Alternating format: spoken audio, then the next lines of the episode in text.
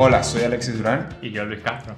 y están escuchando No es solo código, un podcast sobre la vida de dos developers que comparten su perspectiva como software engineers. Buenas, buenas, bienvenidos otra semana más. No es solo código. Hoy vamos a estar hablando de algo así como que fue como una premisa que compartieron en Slack y nos llamó bastante la atención. Y es que dice como mentoring when como ya, mentoring when older Es como younger. que buscas, buscas mentores jóvenes cuando eres viejo, bueno, mayor, y cuando eres menor buscas mentores mayores. Ajá, eso, exacto, exacto. Ya ahora sí estamos en tópico. Y es interesante porque eh, yo creo que por más lógico que pudiera sonar luego de que lo vocalizas, realmente no es algo que, que consideras tanto o que quizás no tienes tan presente en tu día a día, sobre todo cuando estás buscando escalar, ¿no? Eh, por ejemplo, en el ámbito profesional, tú dices, bueno, me voy a seguir codeando con gente que de alguna manera eh, no quiero que esto suene mal, pero que está por encima de mí en temas de capacidades, de seniority, o que yo siento que por lo menos está a un nivel donde yo puedo jalar algo, ¿sabes? Y entonces como que no es tan evidente el hecho de que conforme pases el tiempo, gente que de repente necesita de tu ayuda o que tú pudieras impactar su, su, su pad de aprendizaje, me gusta más esa parte, eh, esa manera de, de ponerlo, eh, es algo que también te va a sacar provecho eh, a ti, pues, que algo que tú puedes aprovechar. Ahora, yo creo que con lo que acabas de decir, me parece que no es súper lógico realmente eh, pensar en ello, ¿no? O sea, es como que cuesta realmente entrar en el concepto de entender por qué esto sería algo que realmente te gustaría hacer. Porque la parte de, bueno, cuando eres joven, buscas mentores mayores porque quieres gente que tiene más experiencia que tú y que te digan más o menos como que qué hicieron ellos para llegar a donde están y sea tu paz de inspiración. Pues lo contrario cuando eres mayor es como difícil de ver al principio. Y yo creo que por lo menos a mí, cuando leí este artículo, fue como que, oh, wow, sí, no, tiene, tiene razón, en realidad sí. Y nunca lo había internalizado realmente hasta que lo tuve que leer. Claro, claro. Y, y porque también si no internalizas eso y te quedas con el que voy buscando gente que ya haya experimentado las cosas que yo estoy buscando, creo que siempre es posible, ¿no? Porque entre comillas, de nuevo pongo, siempre hay alguien Que va a tener más mejor o- experiencia. o más exacto, con más experiencia que tú. Sigo trayéndome esto de mejor, pero es, es eso. Ha- Hay alguien que siempre va a tener más experiencia que tú. Hay alguien que siempre va a haber pisado ya esos problemas o que al menos te va a poder guiar un poco, pues. Entonces es como que mirar atrás y decir, epa, pero ahora eres tú ese alguien que, que otra persona pudiera necesitar. Ahora, ¿tú lo haces, Luis? De hecho, sí, eh, lo hago un poco en mi equipo. Ahorita mismo hay dos personas que son, diría, bueno, generación Z. Sí, generación Z. Ya va, generación Z es ¿de qué año? 2000, 2005. Creo que es después del 2002. No estoy muy seguro, ¿eh? Ok. Hay, una, hay una línea ahí que no es muy... Pero gente que tiene 24, 25 años en este momento son generación Z. Ah, ok, ok, va. Y estas dos personas tienen 23, 24. ok. Y, y es interesante porque desde cierta manera los escucho hablar y es como que hay ciertos conceptos de la teoría de programación, etcétera, que logro refrescar con estas personas y que también tienen una perspectiva bastante diferente de, cómo solucionar y crear un- eh, eh, diferentes soluciones a través del código. Y es bastante refrescante. Entonces es una forma de aprender un nuevo- una nueva manera de ver las cosas, esta nueva perspectiva más fresca, más joven. Eh, y a veces un poco, como dirías, naif, ¿no? Porque Mm. entran a, a diferentes problemas con esta mentalidad de, bueno, pero si hacemos A y B, está listo, no hay más nada que hacer. Y a la vez te da como que, ah, qué cómico que lo pienses de esa manera. Y sí, sí, sí podríamos hacerlo, pero por experiencia me ha pasado esto. Entonces entras Sí. en ese ciclo de cuál sería la mejor forma desde mis experiencias para explicar a estas personas para que ellas también lo entiendan por qué, ¿no? Claro, claro. Y, y me, causa, me causa mucha risa porque en el medio de nuestras conversaciones que siempre las mantenemos un poco neutrales, siempre está esta, este tema de tecnología bastante arraigado, evidentemente, en nuestro podcast. Y cuando tú dices el tema de, por mi experiencia, sé que esto es así, a mí me pasa muchísimo ahorita con los formularios. Eh, para los que no lo saben, evidentemente, seguramente ustedes nos están escuchando y han interactuado con formularios en la web. Y es que, por muy simple que parezcan, un formulario bien hecho representa todo un reto, un tema de states, diferentes flows, errores, errores antes de hacer el submit, errores después de hacer el submit. Y es normalmente creo que uno de los tópicos para los front-end developers que, que, que siempre causa cierta... De los que tienen más discusión. exacto, exacto. Entonces, por ejemplo, ahorita uno de mis go-to es Formic, que es un tool que nosotros utilizamos para hacer formularios. Y creo que cuando, por ejemplo, tú pones esa, ese, ese escenario en el que si hacemos esto y esto ya está listo, creo que el tema de formularios es como que como anillo al dedo. Porque claro, tú la primera vez dices, bueno, pero pongo un botón, tres input aquí, submit y bórrate. Y es como que, dude, tienes como el 5% del formulario. No te imaginas todas las cosas que suceden behind un formulario. Exacto. Pero bueno, ahora, otra pregunta que te quería eh, preguntar, agarrando hacia, es con respecto a cómo sientes que ha impactado este mentoring que tú le has dado a estos, a estos chicos, a estas personas, en tu día a día, en el momento que ya tú acabas ese call y te quedas tú solo haciendo tu trabajo, ¿cuáles son las cosas que han cambiado? Bueno, una de las cosas que me ha ayudado es, como te digo, ver las cosas con una perspectiva diferente y cuando termina ese call así, sabes, llamadas por tuple, en las casas per programming, etcétera, te queda un poco de, de, esa idea de tú dices, bueno, qué, qué diferente ver las cosas con este nivel de creatividad que Mm, ya estás como que desde un punto de vista de lógica y un poco más máquina, ¿no? En mm. tu día a día, sabes, no, el formulario se hace de esta manera, lo haces así, así, y tiene estas verificaciones y, y ya. Mientras que estas personas vienen con esta creatividad que tú dices, oye, sí, qué cool, quizás lo puedo utilizar para otra cosa que estoy haciendo también. Entonces, es como que eh, eh, hace un poco de enabling, ¿no? Para diferentes formas de ver un mismo problema que mm. ayuda un poco a quitar esas malas costumbres o costumbres que ya tienes, de, que has desarrollado durante diferentes años. Quizás que es como, como una especie de reacción automática a unos problemas porque, claro, lo ves tan seguido que te olvidas realmente de, darle un fresh thought a, a, ese problema otra vez. Creo que es un poco de lo que nos estás hablando, ¿no? Claro, totalmente. Ah, otra cosa que a mí, yo después de que estuvimos hablando sobre, sobre este artículo y, sobre lo que representa en sí mismo, yo dije como que, uy, yo creo que no lo hago, pero realmente por coincidencia me di cuenta que sí lo hago. Y, y realmente, por ejemplo, yo ya tengo más o menos como unos seis meses con un pequeño proyectillo eh, con mi hermano, mi hermano menor, en el que estoy como canalizando muchas de esas personas que me venían y me decían, Alexis, haces website.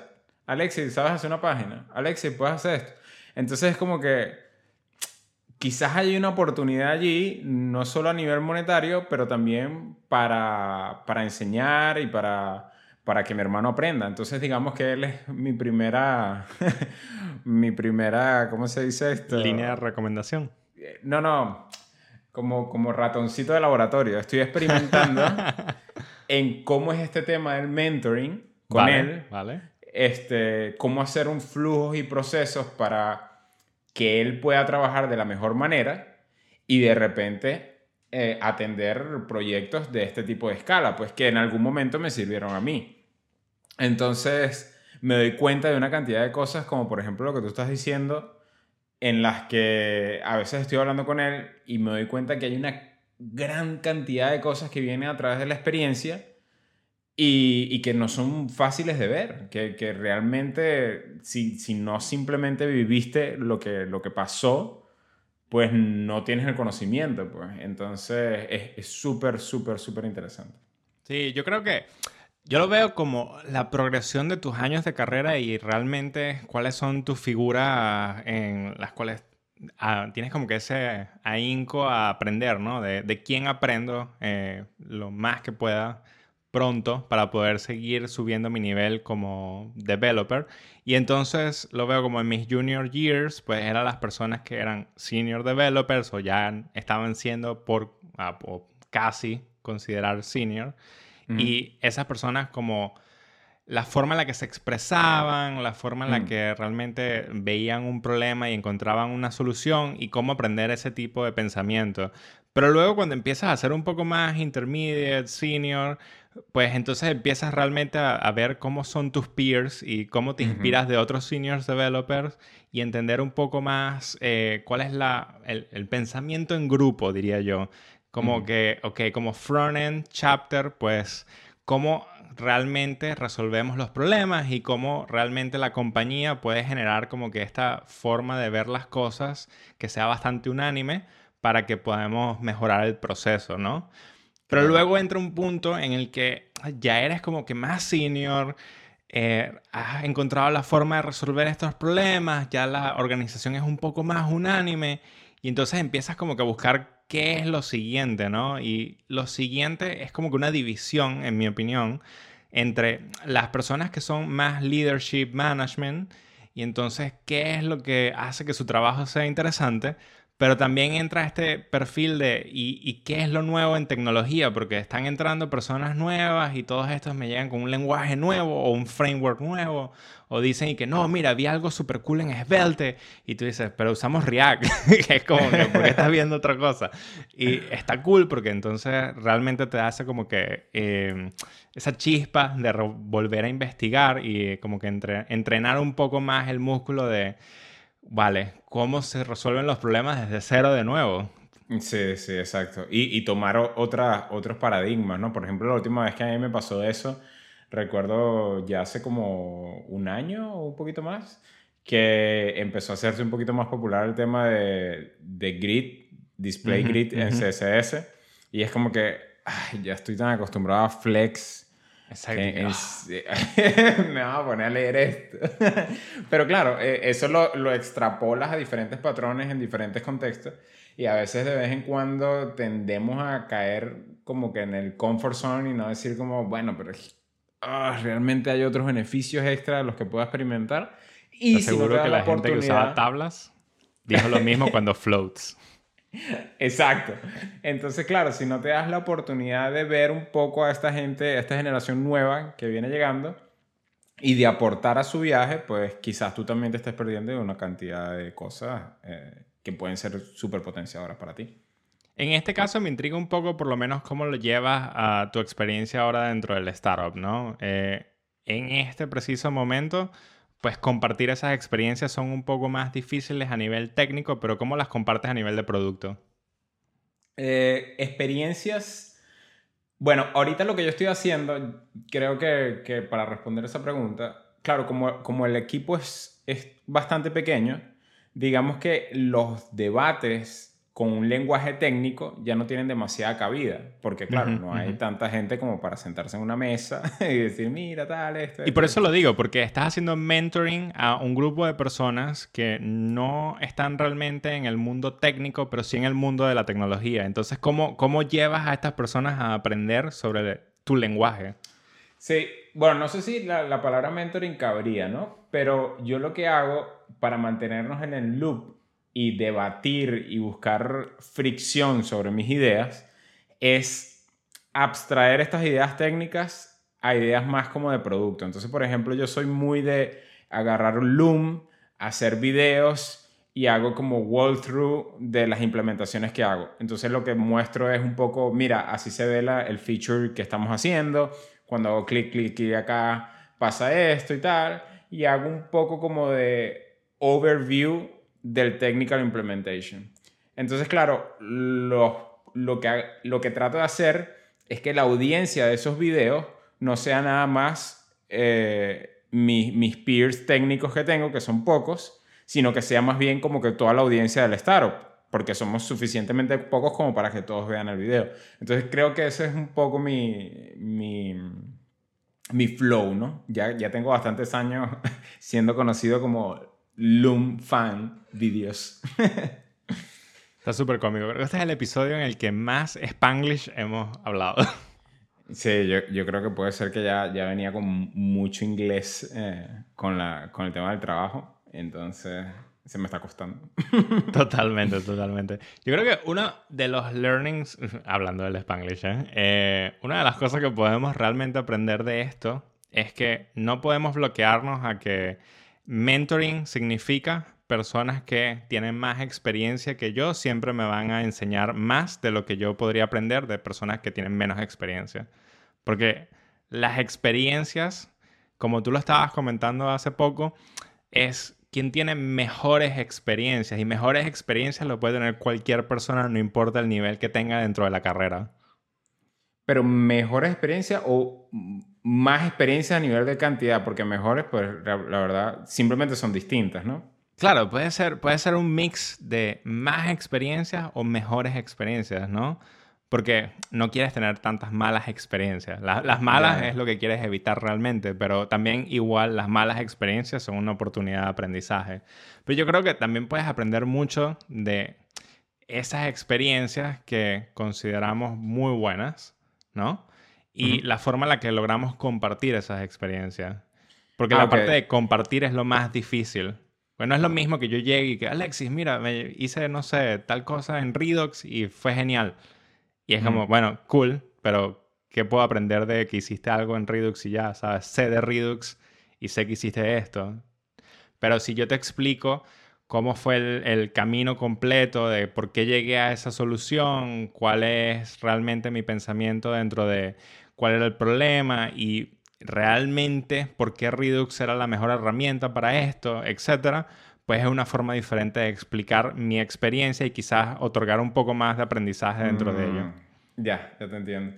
O sea, creo que como un poco para cerrar el capítulo, lo que, lo que estamos hablando es que tendemos a hacer default de mentoring como este, como de maestro a alumno. Exacto. Y entonces, cuando lo haces así, de alguna manera te limitas porque dices, bueno, de repente yo no tengo o no me siento en el, en el potencial de ser maestro de nadie en este momento, porque podría suceder, o de repente estás rodeado de gente que respetas muchísimo y no te das cuenta de eso.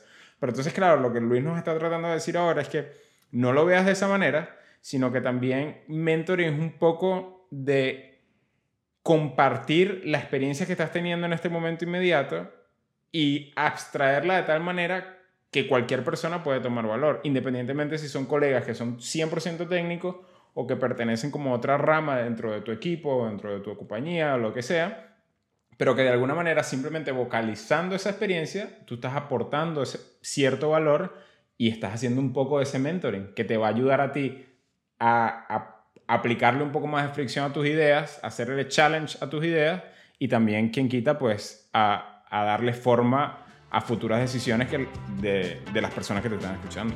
Totalmente. Bueno, entonces ya saben, chicos y chicas, eh, todas las semanas, no es solo código, todos los lunes, arroba no es solo código, el Twitter del podcast, arroba CastroLen, Luis Castro, el Twitter de Luis Castro, y arroba Duramla, Alexis Durán. Nos siguen dejando saber lo que quieran escuchar. Bye bye. Nos vemos.